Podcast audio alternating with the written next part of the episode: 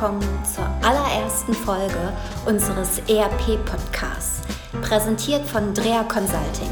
Hier dreht sich alles um ERP-Systeme, KI und digitale Transformation. Heute im Interview Cyberlago und BWCon.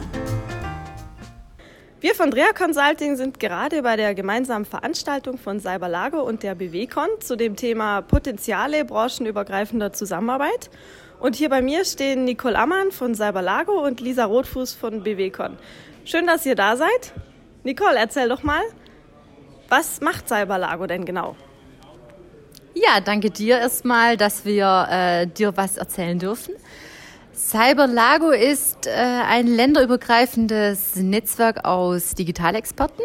Wir sind ein Bodenseenetzwerk und sind äh, länderübergreifend unterwegs. Das heißt, da zählt die Schweiz dazu, da zählt Österreich und Liechtenstein genauso dazu wie Deutschland.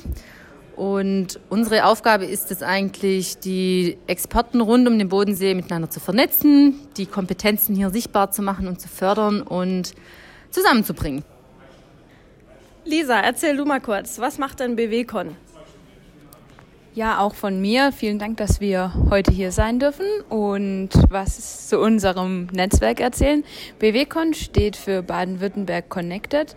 Deshalb bezieht sich unser Netzwerk auch auf Gesamt Baden-Württemberg und auch so ein bisschen über die Grenzen hinaus, also so Richtung Rhein-Neckar-Region sind wir auch mit äh, Mitgliedern vertreten. Ähm, wir machen im Prinzip Ähnliches wie Cyberlago, haben aber mehr den Fokus auf Unternehmen, die sich mit Digitalisierung beschäftigen. Das sind zum einen Firmen, die Hightech-Technologien, ähm, digitale Technologien, Lösungen aller Art anbieten. Und zum anderen sind das Unternehmen, die bisher mit diesen Themen nichts am Hut hatten und jetzt in die Digitalisierung einsteigen möchten und Experten oder Unternehmen suchen, die sie äh, die sie dabei unterstützen können. Also zwei spannende Vereinigungen, die heute hier bei mir stehen. Nicole, erzähl doch mal, was sind deiner Meinung nach momentan die größten Herausforderungen eurer Mitglieder? Ihr seid ja auch sehr erfolgreich. Ich habe gehört, ihr habt jetzt das 100. Mitglied an Bord geholt. Was sind deren größten Herausforderungen? Also das ist natürlich unterschiedlich. Was wir immer wieder hören, ist äh, der Fachkräftemangel, der viele äh, Unternehmen umtreibt. In unserem Bereich natürlich die IT-Fachkräfte, die überall fehlen, sage ich jetzt mal.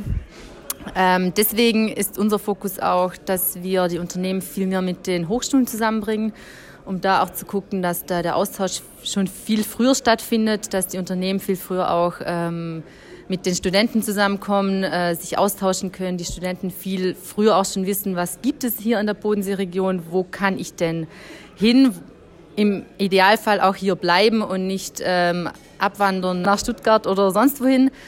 Und genau, da versuchen wir einfach so die Schnittstelle zu sein zwischen den Hochschulen auch und den Unternehmen, um da die Probleme ein bisschen zu lösen. Was sind die Herausforderungen der BWCon-Mitglieder? Im Prinzip sind es ähnliche Herausforderungen. Also auch wir hören von unseren Mitgliedern immer wieder, ja, wir haben keine Leute, die solche Projekte initiieren können. Aber was da eben auch noch mitspielt, meiner Meinung nach, ist, dass denen fehlt so eine Art äh, Start. Kick-off, dass man einfach sagt, okay, wir fangen jetzt mal an mit dem, was wir haben und dann ergibt sich vielleicht auch, dass ein Mitarbeiter da total Lust drauf hat und dann sich um das Projekt kümmert. Oft sagen die von, also manchmal kommt es mir so vor, als ob das eine Art Ausrede ist, dass wir, dass sie sagen, wir haben keine Zeit, wir haben keine Leute. Und Gleichzeitig fällt es denen auch schwer, sich Partnern gegenüber zu öffnen. Das heißt, wenn man dann sagt, okay, wir können das, wir können euch mit Partnern zusammenbringen und ihr könnt es wahrscheinlich gemeinsam besser lösen. Ähm, viele sind da noch so ein bisschen verschlossen und sagen, nein, der nimmt mir vielleicht was weg und ähm, wer weiß, ob es dann zusammen funktioniert. Ich möchte es vielleicht doch lieber alleine machen. Ähm, das sind so aktuell die Herausforderungen, dass man die dass die Unternehmen noch nicht so bereit sind, sich darauf einzulassen, würde ich jetzt mal so beschreiben. Lisa, was denkst du denn, wie können sich eure Mitglieder diesen Herausforderungen stellen? Hm, in erster Linie ähm, müssen sie sich klar werden, dass sich was verändert im Moment, auch seitens der Unternehmenskultur, dass man eben nicht so, also dieses, wir haben das schon immer so gemacht und wir machen das weiter, wird wohl zukünftig einfach nicht mehr so sein und man muss bereit sein, da auch mal die Augen aufzumachen und was Neues auszuprobieren und einfach mal anzufangen und zu schauen, wie es funktioniert und da auch vielleicht ein bisschen Risiko eingehen oder mutig sein. Und ähm, natürlich kann es sein, dass es nicht funktioniert, ähm, aber ja, man sollte da vielleicht einfach mehr, auch so wie viele Startups arbeiten, sagen, okay, wir, wir testen es jetzt einfach mal und schauen, was rauskommt. Und das könnte ich mir gut vorstellen, dass sie dadurch einfach, wenn man das in die Köpfe reinbekommt, auch wenn man mit denen viel, also dass man die Unternehmenskultur ein bisschen mehr in die Richtung Offenheit und Offenheit gegenüber Neuem hinbekommt in den bestehenden traditionellen Unternehmen, dass dann ähm, viele Herausforderungen gelöst werden können. Nicole, du hast über den Fachkräftemangel als besondere Herausforderung der Cyberlago-Mitglieder gesprochen. Was denkst du denn? Wie können sich die Mitglieder dieser Herausforderung stellen? Ich glaube, dass es wichtig ist, dass sie mit den Hochschulen zusammenarbeiten, beziehungsweise dass auch die Hochschulen sich da mehr öffnen, dass dann Austausch stattfindet. Und natürlich ist ein Netzwerk wie Cyberlago eine, immer eine gute Anlaufstelle, um, um diesen Austausch anzustoßen und zu gucken, was gibt es oder ähm, welche Hochschulen sind denn aktiv in der Region. Und da einfach ähm, ja auch als Unternehmen gucken, wie kann ich attraktiv sein für, für die Studierenden und für die äh, Fachkräfte von morgen sich da auch ein bisschen Gedanken drüber zu machen, was brauchen die Fachkräfte, was sind deren Wünsche und da fehlt eben auch wieder der Austausch zu den Studierenden und deshalb ähm, ist es so wichtig, dass es da eine Schnittstelle gibt, die das Ganze irgendwie dann äh, verbindet. Lisa, wie siehst du die Entwicklung in dem Bereich eurer Mitglieder? Wie sieht da die Zukunft aus?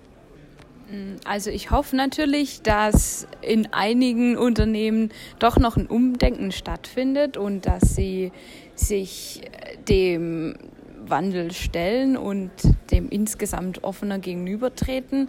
Ähm, aber ich glaube auch, dass einige es einfach nicht machen werden und dann wird es so sein, wie es eben bei jeder Veränderungsrevolution war, dass dann eben auch welche, die sich nicht anpassen oder ähm, da verweigern, die dann, naja, mehr oder weniger aussterben werden oder einfach von anderen verdrängt werden, weil sie dann entweder keine attraktiven Arbeitgeber mehr sind oder einfach mit der, vom Wettbewerb verdrängt werden. Ähm, ja, und ich hoffe natürlich, dass möglichst viele Unternehmen ähm, jetzt auch aus Baden-Württemberg das als Chance verstehen und dann sagen, okay, wir versuchen jetzt was draus zu machen, wir versuchen es zumindest und ähm, ja, wenn es nicht klappt, haben sie es zumindest versucht, ähm, aber einfach sich zu verschließen und nicht zu reagieren, finde ich, ist der falsche Weg und ja, so eine ganz eindeutige Prognose kann ich natürlich auch nicht abgeben.